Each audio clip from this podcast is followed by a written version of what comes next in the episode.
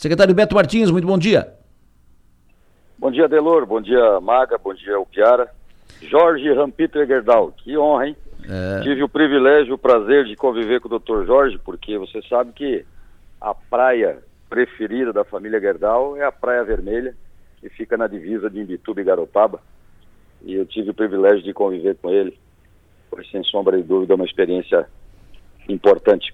Eles têm uma, uma área grande ali na, na, na Zimba, ali perto da Praia do Rosa, né? Muito grande. É, eles têm uma casa é, dentro de uma mata atlântica virada para o mar. Havia até uns questionamentos de que eles estavam é, se apropriando de maneira um pouco particular da praia, mas isso não é verdade. Eles sempre conviveram harmonicamente com a comunidade. Aliás, a comunidade recebe melhorias em posto de saúde, recebe doações para segurança. Enfim, eles têm um comprometimento social muito forte com aquela região. E já deve ter parado, mas até pouco, até pouco tempo atrás o doutor Jorge pegava umas ondinhas escondidas lá. é mesmo? Uh, eles, é, eles, têm, eles têm projeto de condomínio ali, de, de, de algum empreendimento ali na, naquela região, Beto? Você me, você me, me lembra uma situação que eu vivi muito curiosa para te contar. Eu uma vez fui procurado é, eu tive convivência com o Dr. Jorge, porque teve uma vez uma experiência ali em Bituba de uma Resex, uma reserva extrativista que estavam inventando fazer, que iria, é, enfim, iria acabar com qualquer perspectiva de desenvolvimento turístico para a região.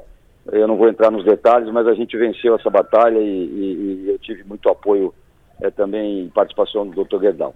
Mas o que é interessante é que um dia ele mandou uma equipe me procurar de arquitetos, engenheiros, etc., que queriam discutir sobre o plano diretor. Sim. E aí eu pensei, né, bah, como é que eu vou né, me lidar com essa situação? Provavelmente o doutor Jorge vai querer é, ampliar a, a, a, as áreas de, de, de, de investimento, de, obras, etc., e nós não queremos mexer nisso e tal.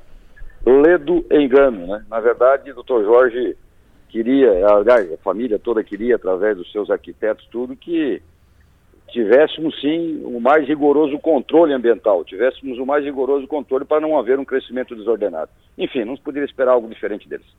Perfeito. Uh, secretário Beto, está lançado, foi lançado ontem, em cerimônia ontem na Casa da Agronômica, lançado finalmente o edital de concessão do aeroporto Humberto Bortolucci de Jaguaruna. Ponto. Uh, concessão à iniciativa privada. Agora, os próximos passos, prazos, como é que vai funcionar, uh, quais são os limites, quais são as possibilidades? Olha, Delor, e, e, ontem eu disse, né, e é verdade, eu não digo isso com orgulho não, eu até acho, eu até fiquei surpreso com isso. É, mas ontem Santa Catarina materializou, pelo menos pelo lançamento do edital, concretamente a primeira parceria público-privada da sua história. Né? Nós não tínhamos ainda construído uma PPP. Houve várias tentativas, mas a verdade é que é, não se tinha materializado nada até agora. Então, fico feliz de ver que isso está acontecendo com um aeroporto, né, o aeroporto de Jaguaruna, dentro da nossa pasta.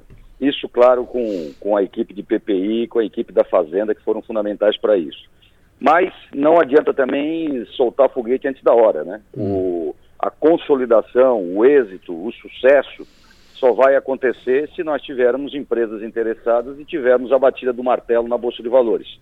Se os prazos correrem todos normalmente, se nós não tivermos nenhum é, intercurso, se nós não tivermos aí nenhum recurso de alguma empresa ou coisa que o valha, nós estamos aí com expectativa em segunda, terceira semana de janeiro, o leilão, né, o grande leilão lá na Bolsa de Valores de São Paulo. Eu tive semana passada com o leiloeiro já, eu conheci o leiloeiro, aliás, eu já o conhecia, porque eu participei de um leilão é, que inclusive nossa empresa teve, foi vitoriosa lá no, na Bolsa e conheci o, o, o leiloeiro. Então ele esteve aqui, conheceu o processo, nós estamos aí agora nutrindo a melhor expectativa de que apareçam interessados e a gente tenha um grande leilão.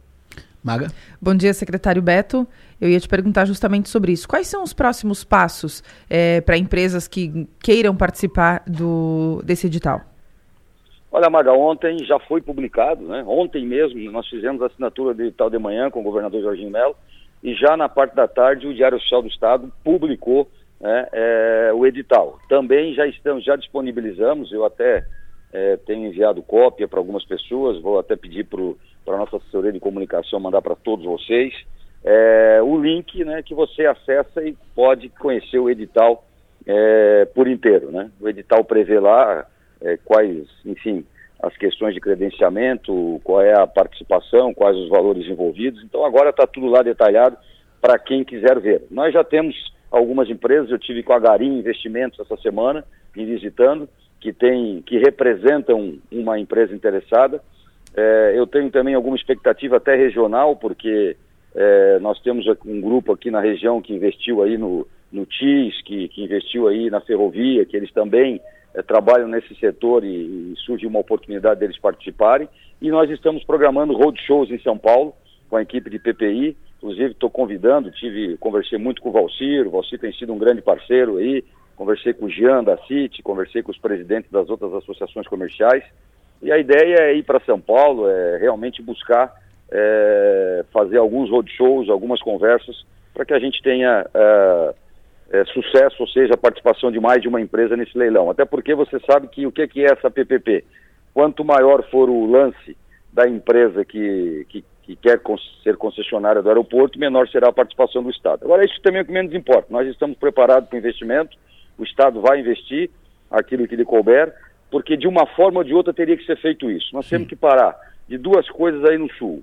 Né? Uma é de alguma megalomania, né? que o aeroporto tem que que ter, às vezes, até instrumentos e equipamentos melhores do que os aeroportos de capitais. Outra é que nós temos que mudar a cultura. Né? O Sul fala, nós falamos muito em ter um aeroporto regional, mas ainda temos muito que avançar na cultura é, de todos no sentido de utilizar o aeroporto regional. Né? Muita gente ainda se desloca para Florianópolis e Porto Alegre, mas também do nosso lado não adianta enganar. Nós não preparamos o aeroporto hum. para fazer essa atração. Nós não temos a capacidade de fomentar o seu desenvolvimento como vai ter uma empresa especializada, como vai ter uma empresa com expertise nesse negócio. Então, agora é hora de trabalhar, porque o sucesso só vai ser pleno se nós tivermos uma empresa vencedora em janeiro. O Piara. Bom dia, secretário Beto. Vamos falar com o senhor mais uma vez. Secretário, a gente tem a experiência da concessão muito bem sucedida do aeroporto de Florianópolis, a Zurich assumiu e o padrão, o padrão do aeroporto subiu, mas não só o padrão do aeroporto subiu. A Zurich é um player novo em Santa Catarina, é, trouxe uma visão diferente até, até para o cotidiano de Florianópolis, se envolvendo em outros temas. Que perfil que vocês estão imaginando de, de empresa, pela, pelo que houve de sondagem até agora, que pode assumir esse, esse aeroporto? Pode vir aí alguém com esse tipo de olhar? Tiara, é, sem sombra de dúvidas, nós, nós estamos e, na possibilidade de conquista de um perfil bem diferente. É, eu até eu converso muito com a Zurich, tenho conversado muito com a CCR, e evidentemente eles só entram em processos de concessão de aeroportos com, com, com muito mais robustez, né? aeroportos com, com, milhões de passageiros.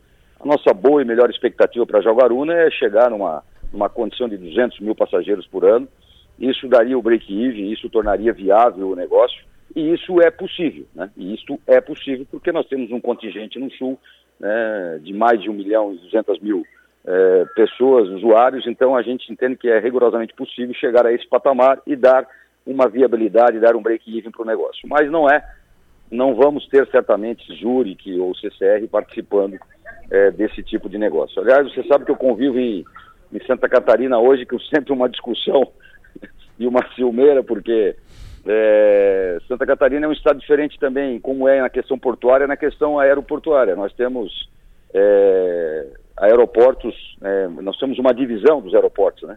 Você tem a Zurich em Florianópolis, mas você tem a CCR investindo em já navegantes, Joinville, Chapecó também já está privatizado. Então nós somos muito pulverizados, né?